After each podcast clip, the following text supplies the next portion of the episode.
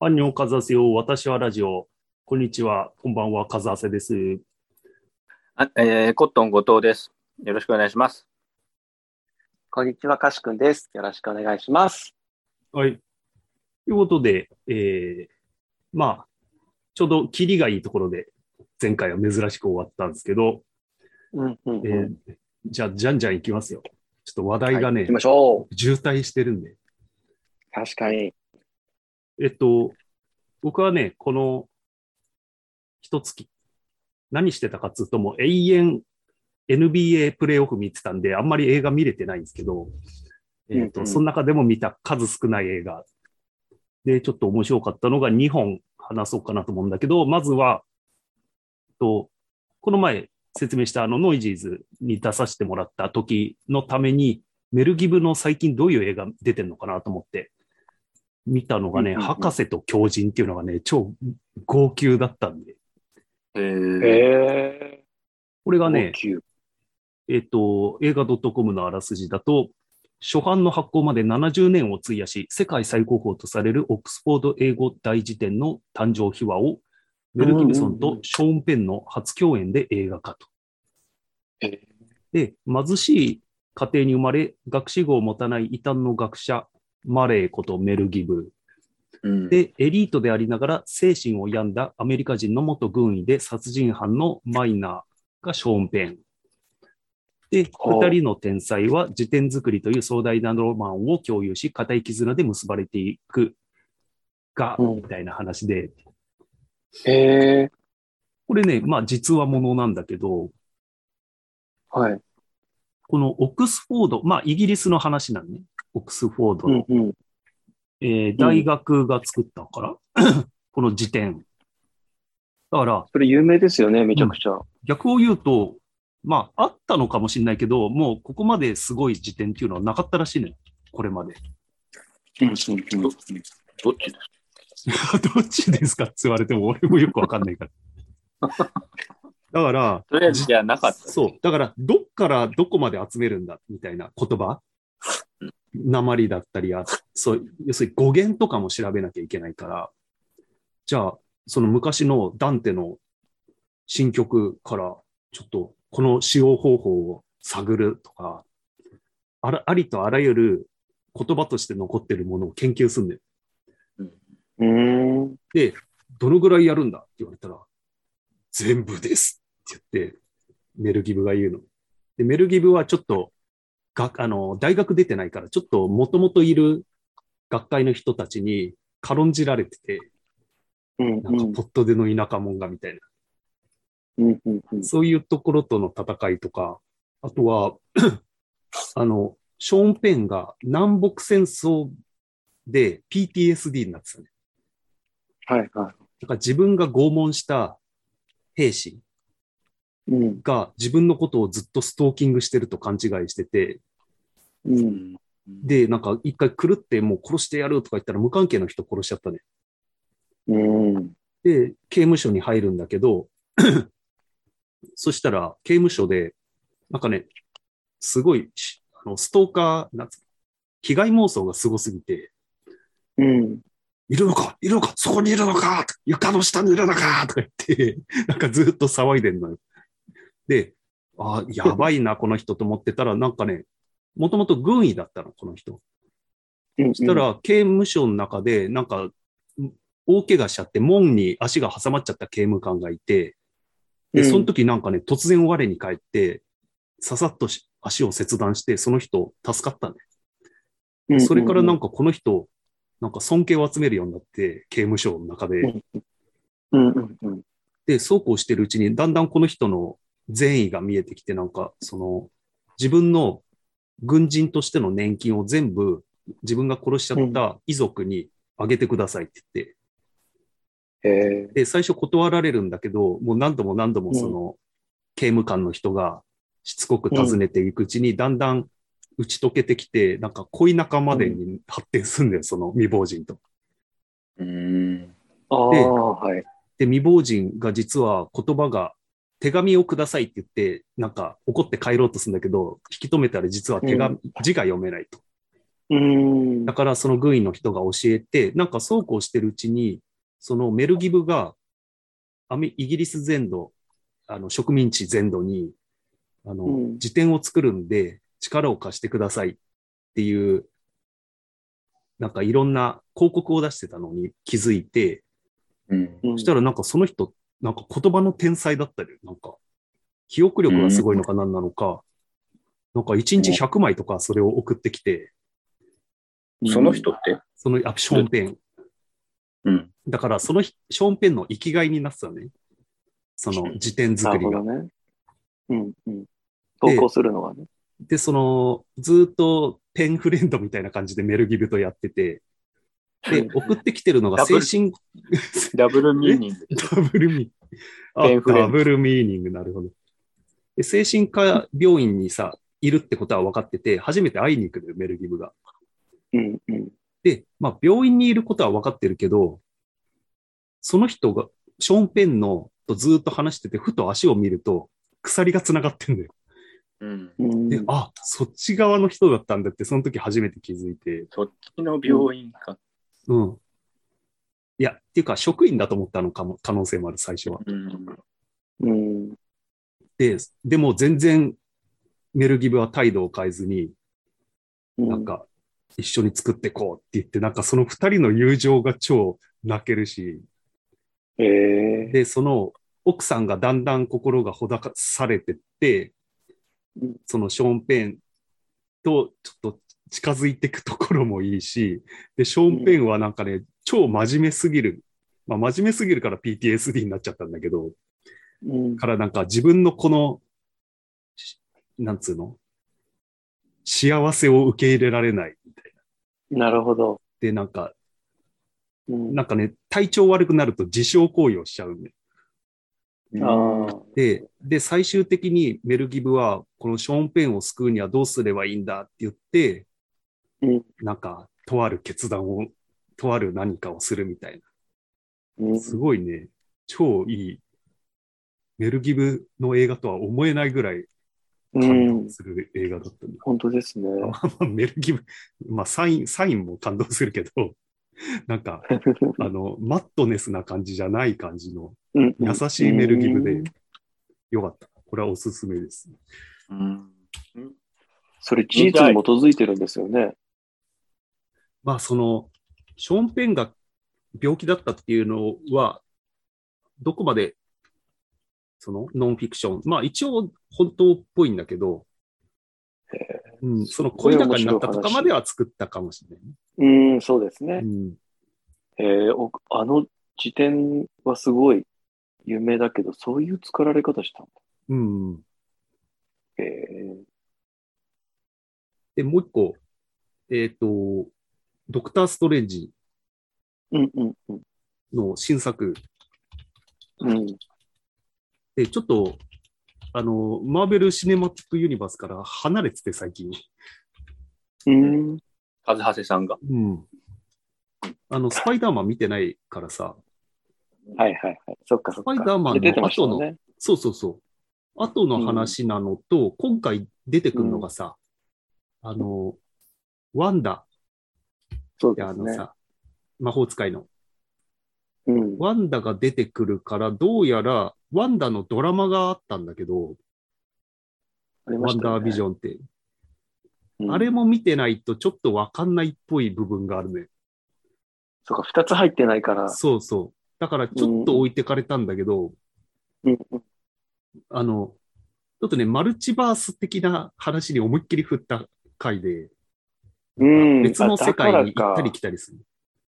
はいはいはい。なるほどね。うん、はいはいはい。で、そこで、その鍵となる少女が出てき、くるんだけど、えー、その、その子の名前がアメリカなのよ。え 名前がアメリカなの。はいはい。アメリカ・チャベスか。で、その子の必殺技が、壁な、壁、なんか次元を、次元、次元じゃないな、平行世界に移動できるんだけど、うん。その時パンチすんだよ。うんパンチすると、なんか、その平行世界の扉が開くんだけど、それが星の形してんの。で、名前がアメリカなのよ。 なんだそれと思って。まあ、マーベルヒーローはアメリカってつくキャラクター結構多いですね。そうだね。でも平行世界の、この、この子自体は別に、この世界の住人じゃないんだけど、どっかの世界の アメリカ出身なのかよくわかんないんだけど、アメリカって名前あるので、あとはあの、えっと、サムライミが監督で、ちょっとうん。サムライミっぽい感じがした。なんていうかえ、さホラー映画っぽい。監督、サムライミなんですかそうそうそう。えーホラー映画テイストがあって、そこは良かっあサムライミって、またマーベルのた。うん。作品作ったんですね。うん。あの、スパイダーマン以来の気がそしまうすだよね。。うん、おそらく。あららら、すごいな、それ。まあ、それが、えー今、今月見た映画でした。はい。みんなあんま映画、映画見てないんだ。映画ね、僕、昨日借りてきたのがね、うん。 Once Upon in a China。なんか、あ、和橋さカんズがハセさんが言ってた。うん、うん。面白いって言ってたから借りちゃいました。おう一あ作目と、とりあえもずう。一個、うん。一作目。これ、ちょっと気になっている。え、なんだドキュメン、ドキュメンタリーだと思うんですけど、あ、キューブキリ、ューキューブリックに愛された男。えー、うーん。キューブリックのドライバーを長年やった人の話らしいんですけど、おうもうなんか信じられないぐらい毎日メモとか指示があの飛んできて、うん。あのそれに対応しなきゃいけない。それ、それができる人が合格みたいな風になるらしいんですけど、ああ、指ち示ょっとが見。てみたいああ、えドライバーだっけ原始的な気がするよね。なんかね、ドライバーのやつと剣、あともうもう一個、元役者だった人が、なんか秘書みたいな感じになった、ああ、えっとあキューブリックに見せられた男っていうのが、もうなんか二つあったけど、うん。ドライバーの方を借りてきた。へーすごいね。なんか、秘書ならともかくドライバーに指示がいっぱい飛んでいくんだよ。ちょっとやっぱりキューブリックっていう人がまず面白いですよね。うんなんか、うん。そういう人がえ映画作ると面白い映画になるんだなっていうのはちょっと見てみ確たかにね。なんかね、リドスコの家政婦やってた人のエッエッセイか何かがあるらしくて、リドスコってあなんかイギリスの超豪邸に住んでて、い。えでなんかそうだな。超変質的で、あの、うん金属、金属、あ金、金でさ、塗装されたうんノブとか、うんドア、ドアノブとか、うん。あれを素手で触ると指紋が残るじうーん。。ゃん。許せないからら、うん。絶対に素手じゃドアノブ触れないとか、客が来てもドアノブは触らせないんだって。それとか、あの、家の前の、なんか電柱の、電柱かなんかの色が気に食わないっつって、全部塗り直させたり、なんかね、その代々、なんかイギリスの貴族ってそういうもんらしくて、なんか貴族は代々専用の、なんつうの、大工とかペンキ塗りとか、うん。うん。あうん。そこの貴族専属で代々ペンキ塗りやってる人とかがいて、うん。うん。うん。もう塗り直しっつったら全巻塗り直すっていう。すごいですね。え、リドリー・スコットは貴族の出なんですかいや、どうなんだろうな。貴族になったのか、ちょっとわかんないんだけど、そこら辺は。もう名声をたうん、名を上げすぎて貴族になっちゃった。ななっちゃったのかもしれないけど、ちょっとわあかあ、んない。イギリスも確かにすごい成功するとないとなりますもんね。なんかね、それもね、YouTube で前見たんだけど、そういう爵位。うん。うん。一一世代限りでなれる爵位は、でもね、限界がある。うんうん確か。ああ、そうなんだ。うん。じゃあ、結局、あれなんだ。次の世代は、血まあ、統が必要なん普通のだ。人に戻っちゃうから。血統が必要なんそういうこうん。やっぱね。ナイスじゃあ次、生活。カテゴリー。生活カテゴリー。株式投資につついて、カシ君が語ると。はい、そうですね。いや、うんあの、ゲームの話前してたじゃないですか。うんうんなんだっけ、セブンデイズ・うん。うんトゥ・ダイみたいうん。な。で、なんか、で、それを聞いたときに、あ、なんで自分はゲームしないんだろうと思って、うんで、ふと思い当たったのは、僕、株式投資してるんですけど、うんあ、株式投資してるから、あのーゲームやんないのかなって思ったんですよね。で、なんでかっていうと、なんか株式投資って、なんか全世界参加型のうんオンラインゲームみたいなもんなんですよ。ああ、確かにね。で、一番イーロンマ、接続数が多いね。そ同う時 そう接そうそう続数が一番多いそうそうゲそうームだ。で、毎日なんか、そのどっかではなんか起こってるし、うん。世界、多分、世界の富裕層の99.99%参加してるんですよね。だから、イーロン・マスクもジェフ・ベゾスもみんな参加してるゲームなんですよ。うん。じゃあ、で梅でそこで梅原と対戦できるかもしれないどころの話じゃないんだ。 そうそうそうス。トだ5かやらっしてるんですれば。よ。そうそうそう、してるっていうこと。だからそれを、あの、使って、なポイント稼ぐ。だからなんだろうな、わかんないですけど、だからゲームしてたらレベルアップできたり、なんか、えっと、なんかのイベントをクリアするとかだと思うんですけど、そういうのを株式投資の世界でやると、まあ面白い。エンタメとしても面白いし、最終的に自分の手元にお金が残るうん。ということで、あ、だから僕はどうしてもゲームができないんだなということを今週思いました。ああ、なるほど。二人はあんまそういう投資とかには興味なさそうだなって思って。それと、なんか、まずそのゲームが、シューティングなのかロープレイなのかすらもよく分かってない状態だから、どういう楽しみがああるゲームなのかをちょっと教えてほしい。なるほど。ど。ええ多分、競馬とかに例えるとわかりやすいんだよな。ああ、うん競馬、ね、なんか競馬だと二人はイメージできないか。でもなんか、あ、この会社いいんじゃないと思って買って、うん。最終的にその会社が本当に良くて、あの、ーじゃあも価う、値が上がれば株も上がる。あのー、信託じゃないんだ。かしくん。なんか、あ、証投券資信会託社ってに。ことうんうんうんうん。ああ、あ、えっと、もちろんそれもやるけど、個別株の方がエンタメとしては面白いね。えあ、個個別別株の企業を買うっていう。ああ、ー、はいはい。いや、俺は、株なん主かね、講座株作主ったんだけ優待券とど、かやり方がわかんない。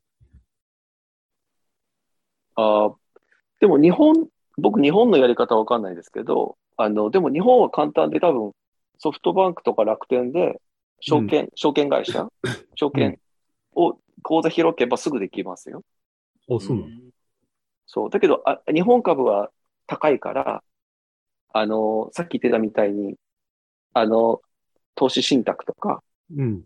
もしくはアメリカの個別株か、アメリカの ETF っていう、あの、それも投資信託みたいなもんなんですけど、それを買うことになるんじゃないかなと思うんですけど。うんうんなんかね、予約して話聞きに行こうとは思ってんだけど、さっぱり何もわからなすぎるから。えっと、うん、もし、そこの会社で契約しないって決めてるんだったら、聞きに行っていいと思います。ああ、話に載せられる可能性があるってこと。うん、わかんないから。うん。あの、基本的にはさっき言ったみたいにソフトバンクか楽天の証券の口座をネットで開設した方がうん一番コストが少ないし、おう余計なことを言われないんで、いいんあですそうなけんだど、。へえ もう銀行の窓口は全部ぼったくりな んで、そうなのうん。あの、話聞くのはいいけど、うん何も反抗さないって、もう持ってかないぐらいがいいですね。ああ、なるほどね。うんうん。騙されそうだな、しちゃう俺。あの、別に損する話はしてこないけど、うん。あの、損しないだけで別に、うーん、もっといい、そうそうそうそうそう。わざわざ、なんだろうな。例えば、元で100万をいくらかにしようとしていってるのに、うん全然メリットない話に反抗してきても意味ないから、ああ、だったら話だけ聞いて、うん。さっき言ったその手数料の少ないネット証券の口座開いた方が全然いいですね。うん。なるほど。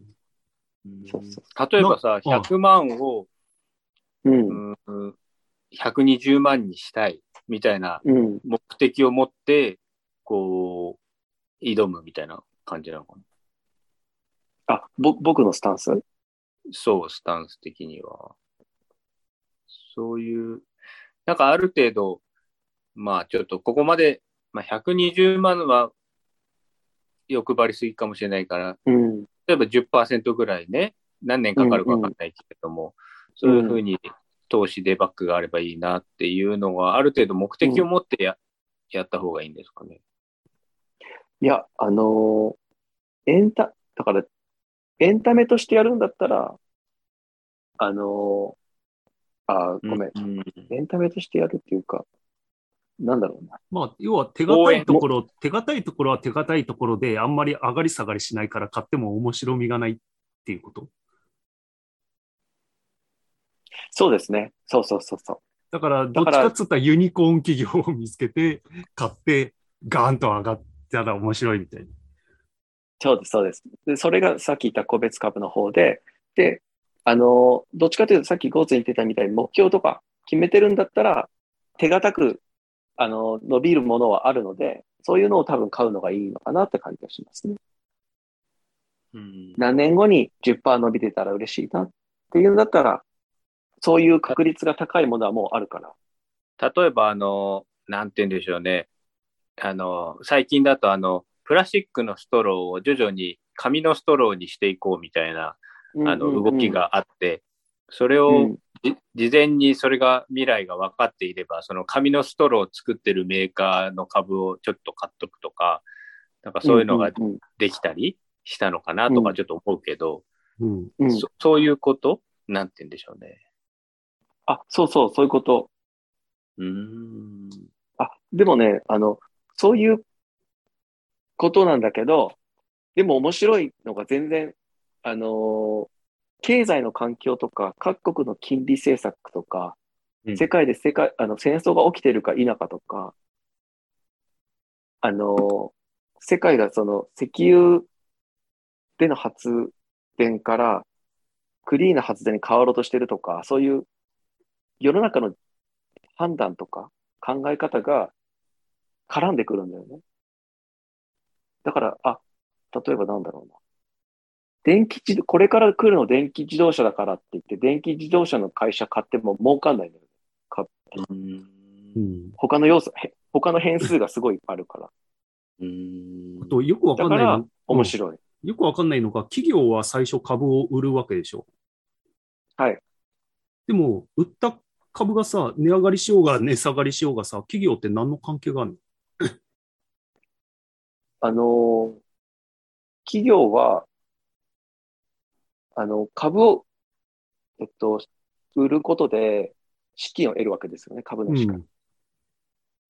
それって返す必要のない借金みたいな、あ、あだから借金でもないか、返す必要のないお金もらったわけですよね。あの自分たちが発行してるうん紙幣を売ったようなもんなんで。うん。でだから、またお金が欲しくなった時に、銀行に借りに行かずにうん、新株発行したいじゃないですか。ああ、はい。うんだから、自分たちの株の価値を落とすっていうのは良くないし、あああ、そういうことか。ああ、とも買っ、してくれた人をうん裏切ることになるわけですよね。あ、あの、50ドルで買わせたものを、なのに、今20ドルの価値しかない。だから50ドルのか買わした人は、あの、もうこの会社はもう良くない会社だって判断をしますよね。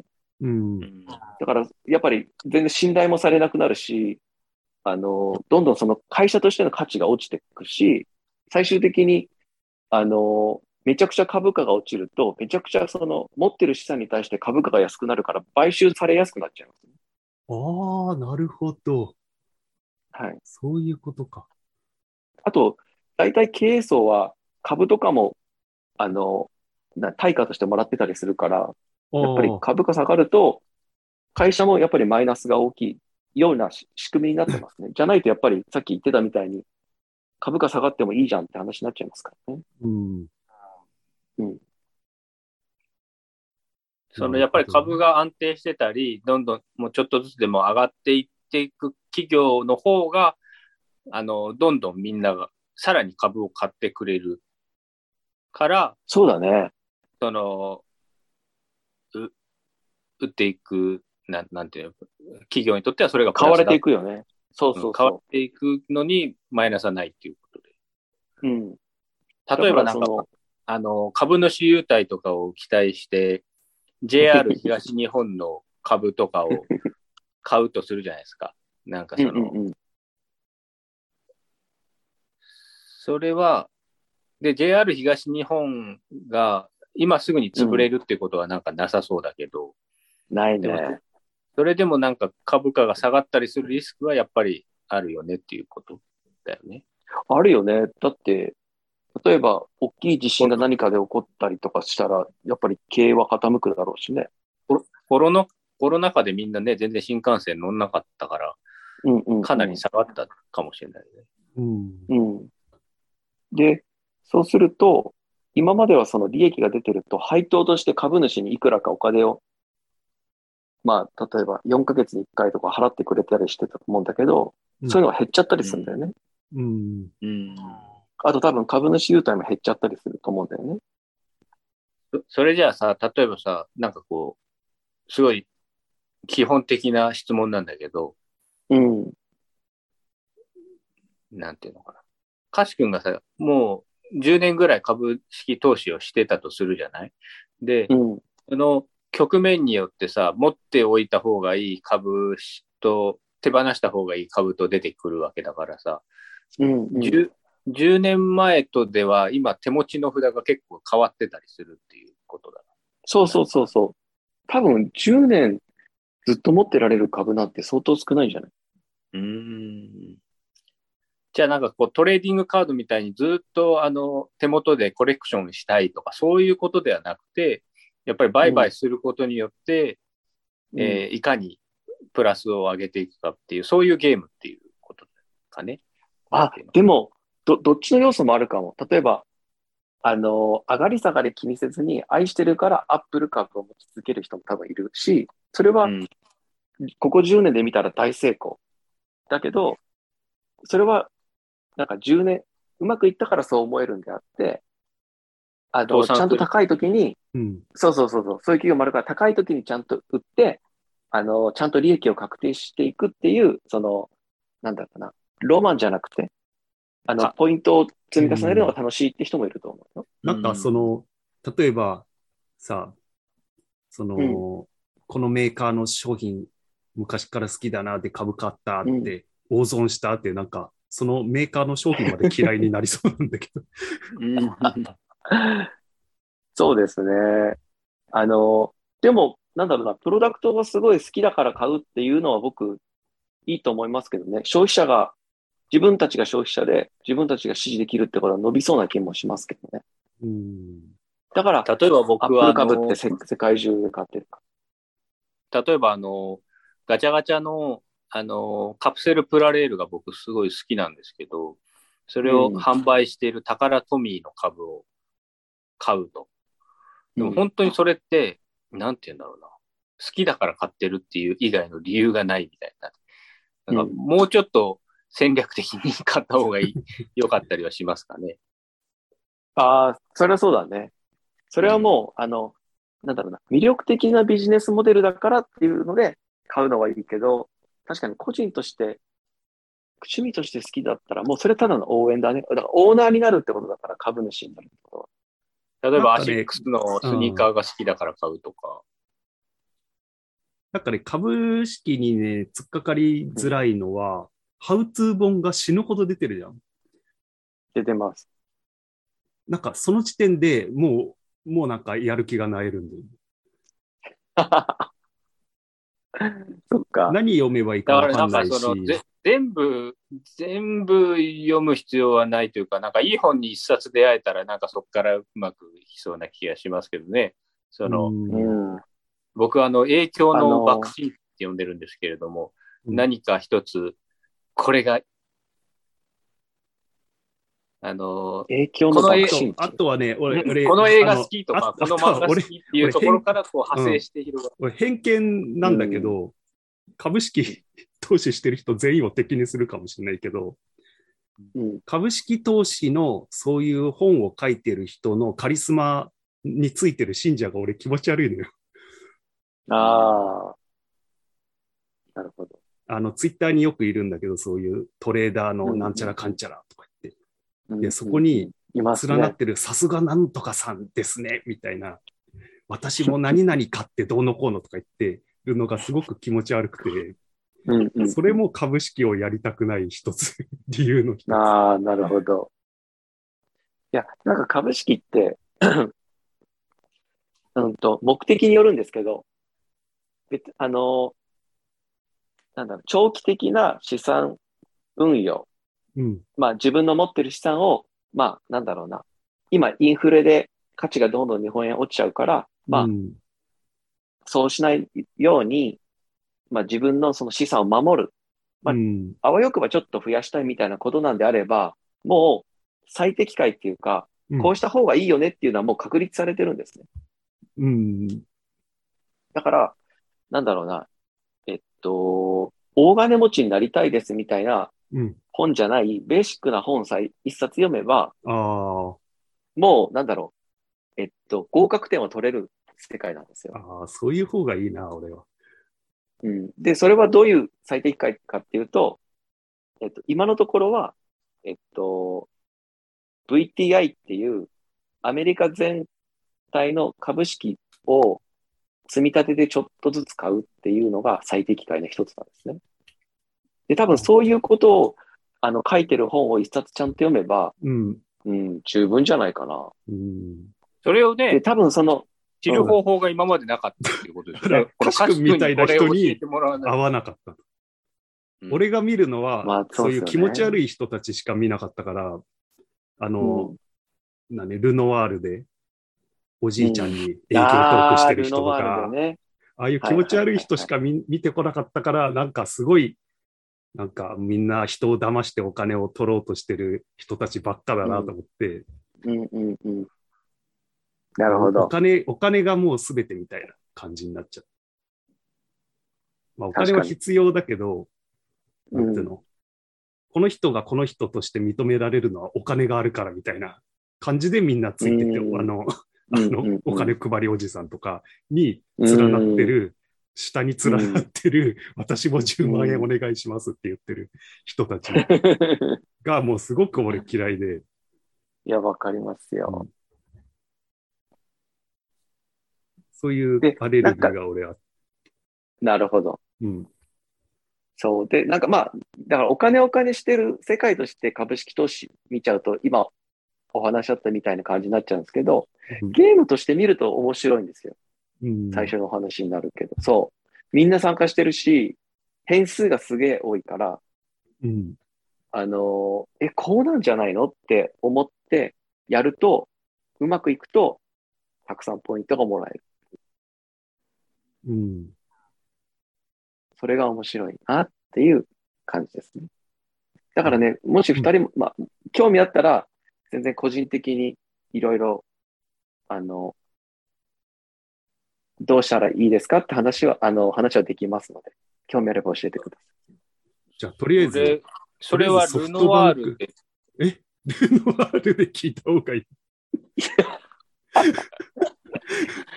だまあ、ソフトバンク証そうだね券、ルノワールがいいねソフトバンク証券がいいのか。さい。なんか、僕の聞いてる話だと、僕、あの、実際は日本でやってないんで詳しくは知らないですけど、あの、どうやらそうみたいですよ。楽天とソフトバンク証券がうん。どっちもいいみたいですよ。なんか株式投資するんだったら。うんうーん、で、証券口座開いて、あのーうん。ただね、うその、あれはいいよね。その、さっき後藤が言ってた、えっと、なんかこう、キックバック的なやつ。あの、優待あ、優待。優待券で映画見るとかね。なんか、それって日本独特なんですよね。僕は、うんあの、日本企業の株持ってないから、うん優待、あ、じゃあ、ど、どういうない優待を、その、海外企業だとどういう優待が基本的にあの、あれです、あの、3ヶ月に1回とか、うん。期間は会社によって違いますけど、配当って言って、うん持ってる株に対してうん何ドルくれるっていう契約になってます。あじゃあ、ほとんどもう、その、商品っていうよりかは、そういうお金ですのね。配当なんだ。うん、結局、日本の株を日本人が持ってるっていうことが大部分だからできるサービスですよね。そうだよね。日本に住んでなきゃそのサービスを受けられないわけだもんね。うん、でもなるほど多分日本株って半分ぐらい外国人なんですよね。あれ、こといつの間にかルノワールにいるんだけど、ルノワールにの背景がルノワールになった。 騙されてる人じゃん、もう完全によくわかりましたね。ルノワールにしてみました。はい、あの営業の人が本当さ、だもうさ、おじいちゃん帰った後に反省会してるのまで俺 横で聞いてるから、なるほど。 えその時何売ってたんですかそういうい株や、とか。なんか危ないものマレーシアかシンガポールがどうのこうのとか言って、まあもしかしたら FX の方かもしれないけど、はーい。ううんまいね。なカんズかハねセ、さんってルノワール行くんですね。うん、 よく言う。大体一組はそういう商談してるよ。うん婚活で行くんですかあ、婚活の話はね、 じゃあ次にしましょうか。そうですね。ちょっと時間少なくなっちゃうん、あとなる何ほど分ですかあと2分44秒。う。おおちなみにすごい性格。ちなみにこの回にぶち込みたい他の話題って何かあるんですかえっ、と、じゃあ、もあうとこのまま2分44秒で話すとしたら、えっとね、まあ次の予告、うん。はいまあ私が今やってる婚活の話と、あとは VR 睡眠、うん、 VR 合感について、うん。あとは承認欲求をなくしたいと感じる理由と満たす方法、うんあとは NBA。もし時間が余ったら、あの、ああとは、森えっ、と、いただいてるコメントと、時間が余ったら、ニューヨークタイムズベストセラー本一覧、あ、違う、これじゃない。えっ、とね、過去に売れた本、ベストセラーランキングみたいえー、面白そう。聖書1位だね。そうだね。な。うん、まあ、そうだね。聖書ってでも売ってないじゃん。 2位がワンピ配ーっス。てんじゃんあ。配ってんじゃん。いいワンピー確か ス。にね。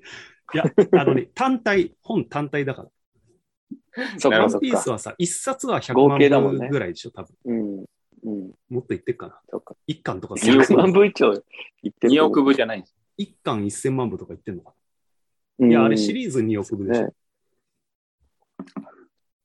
そっか、確かに。もしかしたらシリーズもの、でもね、漫画は漫画でカテゴリー変わっちゃうと思うんだよな、多分。じゃあ、老人と海で、ああ、なるほど。僕の中で。はいうん。え小説なんですかね小説じいゃなや、いもう何でもいいよ。本、本って感じ。本ね。うん。あれ、うーん、あーうん。あと、株主投資で言うと、やっぱりこう、損しちゃうんじゃないかっていう怖さがちょっとあるっていうね。そこうだが、ね俺もそうだ。そこがちょっと、なかなか踏み出せないところはあるかもしれない。なるほど。それについてま多た分別の回でお話しくださはい。い。ちょっと、かししくんの経済的そうだねな。こんな話、話、こん今なまでなかった話、もう弱者すぎて、俺ら。そ情う、弱やっぱ、うまあ情弱の振り返ってみると、うまく、うまく噛み合わなかったですね、話が。俺の感情論が出ちゃう。ルノワールの話になっちゃった。 そうそうそう。いや、でも、よかよかった。うん。そういうのが分かる。あまりにね、ありがとうござい新ます。鮮な話題だったね。